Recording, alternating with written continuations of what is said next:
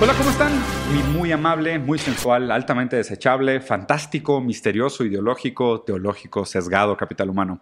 Vamos a hablar sobre Marvel, porque ya viene la fase 4, han sucedido cosas interesantes y, y siempre en la ideología, en la industria del entretenimiento, como decía Adorno, se revelan algunos aspectos fundamentales sobre nuestra visión del mundo. Y para eso tengo de nuevo un gran invitado, un gran amigo. Aquí seguimos. Hablemos sobre los villanos de Marvel.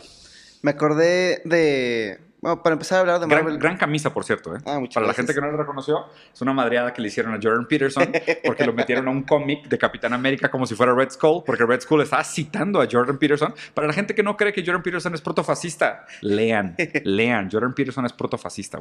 Sí, es, Continúa. es, es todo, es todo un, un, un drama meme, entre, entre YouTube y. Sí, entre cabrón. YouTube y Marvel. Pero para empezar este capítulo de Marvel, me gustaría empezar hablando de Batman. Batman, Este, ¿ok? Por- de DC, porque me parece que es. eh, ¿Qué está haciendo DC? Sino hacer lo que le funcionó a. A Marvel. Lo que le funcionó a Marvel. Entonces me llamó. ¿Te refieres la a crear un universo? O sea, crear como todas estas series de películas? ¿O te Ah, refieres lo- más a ele- elementos narrativos? Me, me refiero más a la estructura de, de la narrativa y la ética de los personajes. A ver. Porque en la última de Batman está justificado utilizar la violencia para defender el status quo.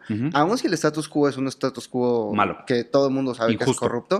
Y el villano es un villano, es básicamente Aristegui con una, con una máscara. Es. Se dedica a desenmascarar corruptos, pero al final mata gente. Lo mismo que Bane. Bane se dedica a desenmascarar corruptos, liberar a la sociedad, pero al final mata gente. Lo mismo que Killmonger. Killmonger se dedica a defender las raíces, defender su tierra, defender a su raza, pero al final mata gente.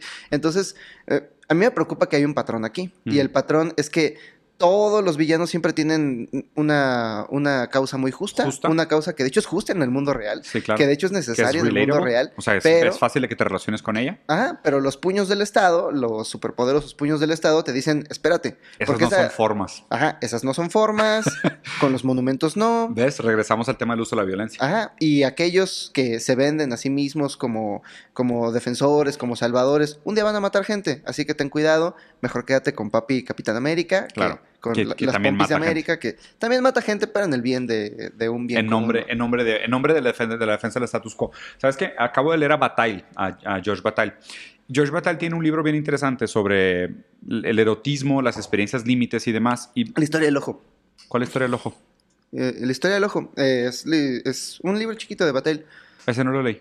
Está, está muy ¿Está chido. bueno? Te va a gustar Ah, mucho. Lo voy, a- lo voy a buscar porque, digo, me tocó leerlo por, la, por el posgrado y ahorita ya brinqué a otros, pero eventualmente voy a regresar porque la verdad es que sí me gustó mucho la lectura de Bataille. O sea, muy, muy psicoanalítico. O sea, tiene muchos rasgos así del otro, la mirada. ta, ta, ta. Me imaginaba que tendría una teoría extensa, porque la historia del ojo Sí. es, es novela, es chiquita, romántica y demás, pero, pero densa, ¿Ah, sí? cargada Sí, de sí, sí. O sea, se ve que o sea, su uso de palabra refleja una profundidad argumentativa pesada. Pero lo que iba con esto es que, ah, por ejemplo, las estructuras narrativas de las películas de terror es, existe un status quo feliz, llega un monstruo que viene a interrumpir el status quo feliz. El objetivo de los héroes es matar al monstruo para regresar al status quo feliz. ¿ok? Esta es la narrativa, ¿no? Llega un impedimento, hay que quitar el impedimento para regresar a la normalidad feliz. Aquí lo raro es que cada vez más no es que el status quo sea feliz, sino que la alternativa es peor. Sí. ¿Sabes? Es como que el status quo está ojete. Sí, sí, sí, pero es que cambiarlo, güey, híjole, güey, se vería bien mal y nos costaría muchas vidas. Está ojete, pero mejor vamos a quedarnos aquí. ¿Sabes? Y es como que, oye, y el valor acumulativo negativo de la violencia que pasa todos los días de manera silenciosa y se manifiesta en los subalternos donde no tenemos visibilidad y el necrocapitalismo y la explotación laboral y el, el fin del- del- de la naturaleza y el colapso climático y demás. Ay, pero es que si quisiéramos cambiarla, eh, pasaríamos hambre o nos quedaríamos sin iPhone seis meses. Entonces nadie quiere, o sea, realmente parece, y, y siguiendo tu lógica, parece que la intención ideológica del cine, principalmente en este tema de los superhéroes hoy en día, es decirte, sí, el cambio es deseable, sí, el cambio es justificable, sí, el cambio es razonable, pero el costo no nos conviene. Es que esa es la canción de nuestros tiempos. No creo que haya una intención ideológica desde los. ¿Te parece desde los que guionistas? no? Ah, bueno, desde los guionistas no, pero lo que pasa es que a fin de... Bueno, a ver, ahorita te doy mi argumento por qué, pero dale. Mi idea es que los guionistas lo que quieren es hacer un buen guion. Ujú. Y lo que hacen los productores que contratan a esos guionistas es que su película reditúe. Ellos solamente quieren ver más dinero. Claro. Entonces, cuando el objetivo es el dinero, cuando el objetivo es simplemente vamos a hacer algo que le guste a la gente, el objetivo es apelar a aquello, es apelar al inconsciente colectivo, digamos. Entonces, eh, e- esa es básicamente la ideología, es, es la ideología más real, porque cuando tú haces una película queriendo poner ahí una ideología, haces propaganda, pero cuando haces, digamos, arte, o cuando haces algo que según tú no tiene ideología, terminas como con Angry Birds. ¿De qué se trata la película de Angry Birds? Hay un güey que se llama Rojo. Y Rojo siempre está bien emputado. Siempre está bien emputado y nadie sabe por qué. Pero un día llegan unos extranjeros, unos cerdos verdes, y la gente los trata bien, son muy inclusivos, empiezan a, empiezan a abrirle las puertas a, a estos inmigrantes, pero llegan los inmigrantes y se roban sus huevos. Se roban sus huevos y se los llevan a sus tierras lejanas. Y entonces la solución es este güey enojado. Este güey enojado que los bombardea de vuelta a la edad de piedra. Entonces alguien estaba en un estudio de estos odiando su vida y escribiendo un guion para una película para niños que era un evidente cash grab, pero en el proceso terminó describiendo la política exterior de los Estados Unidos norteamericanos. Totalmente. Y creo que pasa lo mismo con Marvel. Creo que están tratando de crear un héroe que se adapte como a las sensibilidades y los temas que están actualmente importantes Como en redes dolores sociales. sociales. Ajá. Ah, pero en el proceso están evidenciando su propia su propio miedo al cambio. Mira, yo estoy, muy de acuerdo con el análisis que acabas de hacer y me gustaría agregar el ángulo del análisis de la industria cultural. O sea, el- por el lado de la industria cultural, de alguna manera, la industria cultural replica la ideología y la ideología usa la réplica de la industria cultural para perpetuarse, o sea, para volverse la única alternativa viable o una como visión totalizante del mundo, ¿no? Entonces es extraño porque, por ejemplo, eso que dices de, oye, los ejecutivos quieren películas rentables, ¿no? Porque son empresas, o sea, son fundamentalmente capitalistas, o sea, en acción son capitalistas, porque son empresas que buscan la rentabilidad sobre todas las cosas, que es el mandamiento número 1, 2, 3, 4, 5, 6, 7, 8, 9 y 10 del capitalismo. Entonces, bueno, perfecto, los productores tienen una meta muy clara. A mí no me interesa de qué va a ser la película, yo lo que quiero es que sea rentable. Mientras sea rentable no me interesa, ¿no? Tanto no me interesa que inclusive hay películas que son rentables criticando al capital. Son muy pocas, pero hay algunas, ¿no? O sea, como Camisas del Che Guevara, como Parasite, que son películas sutiles en su crítica, pero son efectivas en su crítica. O Pero son- series, The Boys. o series como The Voice, que son críticas del capital, pero son, son rentables, entonces realmente no pasa nada. Pero obviamente hay un límite para esa lógica. O sea, porque no presentan una alternativa, solo critican. Ujú. ¿Sabes? O sea, cuando yo me doy cuenta que se atora realmente el medio del entretenimiento en, en ser efectivos en su crítica, porque no proponen. O sea, porque nunca tienen un sistema alternativo. O sea, porque si te fijas, es, nadie llega al punto de Star Trek de decir, somos anarcosindicalistas, no hay dinero, eh, la humanidad entera es dueña de todas las máquinas y lo que produce las máquinas nos permite viajar por el espacio y filosofiar, ¿sabes? Y meternos en sexy vehicles con, con alienígenas que tienen cuatro senos, güey. Pero, o sea, por- pero porque hicimos masivos la propiedad de los medios de producción. O sea, logramos superar el capitalismo y la propiedad privada. Ahí sí se plantea una alternativa, aquí no. Aquí siempre es solo la crítica sin alternativa. Y obviamente una crítica sin alternativa, cualquier costo es demasiado alto. Hay alternativas, pero tenemos otra vez el problema de que la industria cultural está focalizada en los Estados Unidos. Ah, Y claro. los Estados Unidos son una cultura profundamente Uy. individualista, pero a extremos enfermos. Ese es otro tema que quería platicar contigo. Fíjate que, de hecho, ahorita estoy participando de un proyecto. Esto, es- me invitaron a escribir una serie, güey. ¿A poco? Sí, que está muy chido, la neta. Es un proyecto súper, sí, güey, súper emocionado.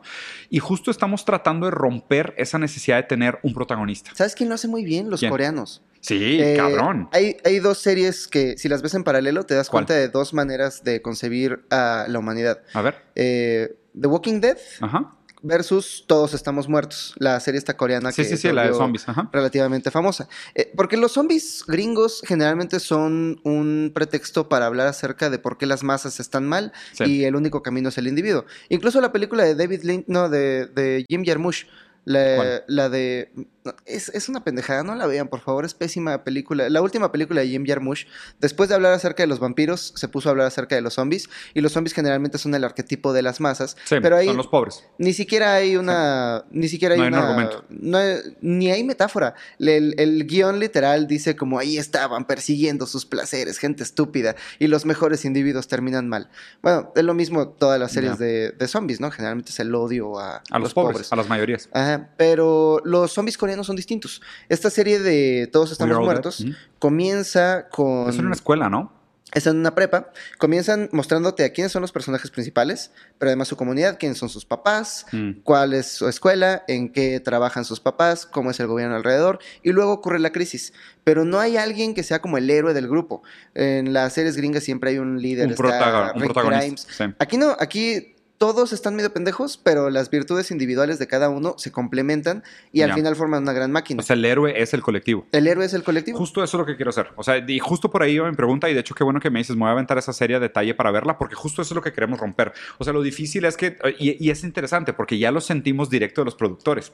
O sea, ya la cadena, la que, nos, la que nos está pidiendo la serie, ya nos planteó una serie de preguntas básicas sobre la serie. Y dice, ¿cuál es el arco del protagonista? O sea, ellos ya parten de la assumption, uno de los prefiltros para comprarte una serie es preguntarte sobre el arco del protagonista. O sea, ya en ese momento tú ya tendrías que decir, ¿sabes qué? Yo no quiero tener un protagonista, yo quiero que el colectivo sea el ganador. O sea, Ajá. el héroe para mí es el colectivo, no va a haber un héroe individual. Porque si pones un héroe individual, es otra vez el héroe de mil caras. Pero O lo hacen por protocolo, ¿no? Y por protocolo es como todo el mundo está escribiendo la misma pero, si, historia. pero si te fijas, es ahí donde se replica la ideología. Ajá. O sea, de una manera muy sutil. O sea, porque es una pregunta en un cuestionario de 10 preguntas para ver si el prefiltro de si tu serie existe o merece existir en la plataforma. No lo sabía. pero es cuál es el arco del protagonista. Oye, ¿no puedes nada más escribirle ahí un arco cualquiera y luego escribir lo que tú quieras? Definitivamente sí, pero luego te van a decir, o sea, they're gonna hold you accountable. O sea, te van a decir, oye, qué pedo con lo que me prometiste, güey, y ya no está. Entonces, o sea, qué, qué bueno que me complementas eso, porque justo este es, es- es para mí uno de los cambios de paradigma que me parece Es cómo podemos contar historias donde los, el protagonista sea colectivo. ¿Sabes? Donde, porque cada vez que tú acabas con una historia y el protagonista es un individuo, estás contando una historia de individualismo. Y la solución debe ser colectiva, porque viste Valky- Bucky- Falcon y Bucky. Sí. Falcon y Bucky al final es como. Es, es que hasta el final es absurdo. Te dan una alternativa, te dan una solución. Oigan, el Capitán América se volvió malo y está, se volvió viral matando a un inmigrante. ¿Qué hacemos? Y entonces, en lugar de darte una solución, digamos, material. Legítima. Ajá, me acordé de Diego Rosarín, pensé, le están dando soluciones idealistas. ide- Ideológicas a problemas materiales. material. Sí, sale Falcon todavía con sus alas extendidas y le dice a un diputado, a un empresario y a otro señor blanco, es que ¿por qué no podemos amarnos todos? ¿Por qué no podemos simplemente ser buena onda y dejar de ser racistas? Ya, dejen ese problema. Pero eh, es, es la cultura norteamericana. La Sí, película Crash ganó Ah, el sí. Oscar y la tesis de la película Crash es que sí hay racismo, pero no es institucional, sino que es la decisión de unos cuantos individuos racistas la que hace el racismo. Y regreso, eh, evolucionamos en tribu, evolucionamos para hablar de otros seres humanos, no para hablar de sistemas complejos Claro. y estructurales que Es casi contraintuitivo. Ajá, entonces eso requiere un esfuerzo extra. El sentido común, lo que se siente como yo opino esto de mi ronco pecho, es fueron personas y son personas malas. Matas a las personas malas y entonces tienes un sistema bueno. Y queda lo bueno. sí. Ajá, pero ¿qué tal si el sistema está orientado de tal manera que, Que si cuando no quites te esas piezas malo- malas, lo va, va a volver a poner gente mala en su lugar. Ah, a mí me Sí. da la impresión de que si pones en el sistema empresarial mexicano a Jesucristo, Jesucristo o fracasa o, o se vuelve corrupto. malo. Sí, Ajá. totalmente de acuerdo. Yo, yo creo que exactamente eso. Por eso, o sea, es, es- es siempre esta idea, ¿no? De que, o sea, no es, o sea, mi problema no es con Elon Musk y Jeff Bezos, es cuáles son las condiciones sistemáticas que permiten que exista alguien como él. Y, y ese es el tema, lo que la gente no entiende. Aunque los quites, aparecerían nuevos como ellos. O sea, Sí. aparecerían nuevos como ellos, es, es seguro, es 100% seguro, porque las condiciones sistemáticas son las que, y aparte también es, es terrible cómo acaban fomentando y acaban premiando los pensamientos más sociópatas, más inmorales, más abusivos, porque, porque la lógica de competencia no contempla la moral. Entonces a la larga se vuelve el último, la última ventaja competitiva, ¿no? Pero pues, y a ver, y, y, y- y si quisieras planear así como... O sea, porque The Voice es una muy buena alternativa. O sea, The Voice a mí, ta- a mí también me gustó mucho. ¿Has visto alguna película recientemente que te haya parecido interesante en la premisa, original, innovadora, o en un formato que digas de que, híjole, aquí hay algo cool que ver? El otro día me tardé en verla, pero es una película también muy individualista. Pero me gustó mucho Alita Battle Angel. Ah, está buena. Sí. Por alguna razón, me parece que hay como... Si pudiéramos ver a la historia de la civilización como una bolsa de valores, donde así lo plantea Kurt Vonnegut, ¿no? De este lado tienes el inicio de la historia y de este lado tienes entropía. Y entonces aquí está la buena fortuna y la mala fortuna. Bueno, no podemos medir la buena fortuna, pero sí podemos medir la complejidad. Si planteamos la métrica de la humanidad en cuanto a tiempo versus complejidad, eh, vemos que hay momentos en los que llega el pico y están esperando caer. Mm. Y ahí se escriben historias como El Señor de los Anillos, acerca de una, una gran raza que está en decadencia mientras los Claro. zapatos de madera van subiendo. Pero cuando estamos en el punto más bajo se escriben historias como Alita Battle Angel, donde tienes a un ser extremadamente valioso y está en la basura. Mm. Este ser extremadamente valioso que está en la basura cumplió una función antes y era la posible destrucción de lo que vemos como el ideal, como el universo, esta torre de Babel que hemos construido para esclavizarnos a todos. Y todo el mundo está aspirando a llegar a la cima de la torre de Babel, pero nadie será libre hasta que derribemos la torre. Fíjate que ahí, ahí el- el- se me viene a la mente, hay un juego muy bueno que se llama Nier Automata. Nier Automata, no sé si lo jugaste. Me lo recomiendan todo el tiempo, pero como es de monachinas, no le he entrado. Neta, sí, la neta sí, yo ya le entré y ya más o menos entendí por qué, pero está interesante cómo, o sea, se pelea una guerra de una civilización que no existe. Está, está muy interesante, tiene un planteamiento muy cool porque, y, y me recordó mucho esta tu descripción de la historia, de cómo diferentes momentos históricos exigen la escritura de, una cierta, de un cierto tipo de literatura, ¿no? Un cierto, un cierto tipo de estructura narrativa. Lo, lo que me, lo que me parece esperanzador de todo esto, y para ir como cerrando la conversación, me parece esperanzador que otra vez estemos hablando de estos temas. Sí. O sea, lo que me gusta, lo que me emociona es que por más que estemos en pañales y todavía exista una resistencia inocente infantil a, a- a ser críticos, a ser abiertos, a ser flexibles, a pensar en alternativas, por lo menos estamos hablando de alternativas. Yo siento que hace 10, 15 años realmente no había nada de qué hablar, güey. O sea, no, no había este tema de conversación sobre las mesas. Y ya se están creando nuevas ficciones, Aparte. nuevas maneras de concebir el futuro que no sean una distopia terrible o el fin de Sí, la humanidad. o con una moneda tecnofeudal. Existe un eh, autore, este, no se espanten, es una letra, esta persona no tiene género. Sí, güey. Este, hablemos de cosas que sí importan, por favor. Es que me caga ese debate. Este, es el debate más estúpido. Sí, sí, son No, no lleva nada, solo la gente se pelea por puras pendejadas. Pero bueno, Sim Kern se volvió viral en Twitter hace unos meses por porque su esposo trabaja en NASA. Entonces ella decía, ok, si ustedes creen que un día los millonarios nos van a dejar para ir a vivir en un... En un Marte o lo que sea. En Marte. No, imposible. Imposible. Lo que cuesta. Imposible. Eh, Cuesta muchísimo mantener a cinco personas en un espacio más chiquito que este Donde estudio. todo el tiempo todo te está tratando de matar. Ajá, entonces Sí. eh, eh, la Tierra ya hizo eso para nosotros y nos ofrece un ecosistema perfectamente adaptado a nuestras necesidades. ¿Por qué nos cagaríamos en este lugar donde vivimos si todavía no tenemos la, la complejidad ni la tecnología para Pero vivir en el espacio? No estamos ni, Ni cerca. cerca. Sí, sí, ni sí. siquiera. Son sueños guajiros. En 100 años, quizá, pero no. Ahorita no, no, ahorita no, En imposible. el Inter hay que desacelerar. Bueno, se volvió viral por este hilo donde explica muy Sí. bien todo este tema y después empezó a escribir una serie de cuentos solar punk. ¿Mm? Cuentos solar punk que dan, van desde la transición de esta época a una época más igualitaria, Sí. más en contacto con la naturaleza, más eh, sostenible, Qué bonito es el solar punk. hasta el tipo de conflictos que podrían ocurrir dentro de Surgir. este solar punk. Claro, porque también mucha gente lo que critica es que acaba diciendo de que, ay, es que ustedes plantean puros sistemas utópicos. Es de que no, No. hay problemas, pero son otros problemas. Son problemas diferentes. pedos, pero al menos ya no es el problema de la posible extinción de la humanidad. Exacto, güey, los problemas existenciales reales. Por muy bien, colega, camarada, siempre un gustazo. Gente que nos vio, aquí abajo voy a dejar el link de mi gala, seguramente ya lo siguen, pero pues de todas formas pueden darse la vuelta. Muchos Síganlo dos veces. Síganlo dos veces en las otras plataformas también y luego seguiremos con la conversación. Va que va. Bye. Vámonos a ver Northman. Muy bien. La neta sí es un peliculón, ¿eh? ¿Sí? Sí. Ah, ya sé cuál es.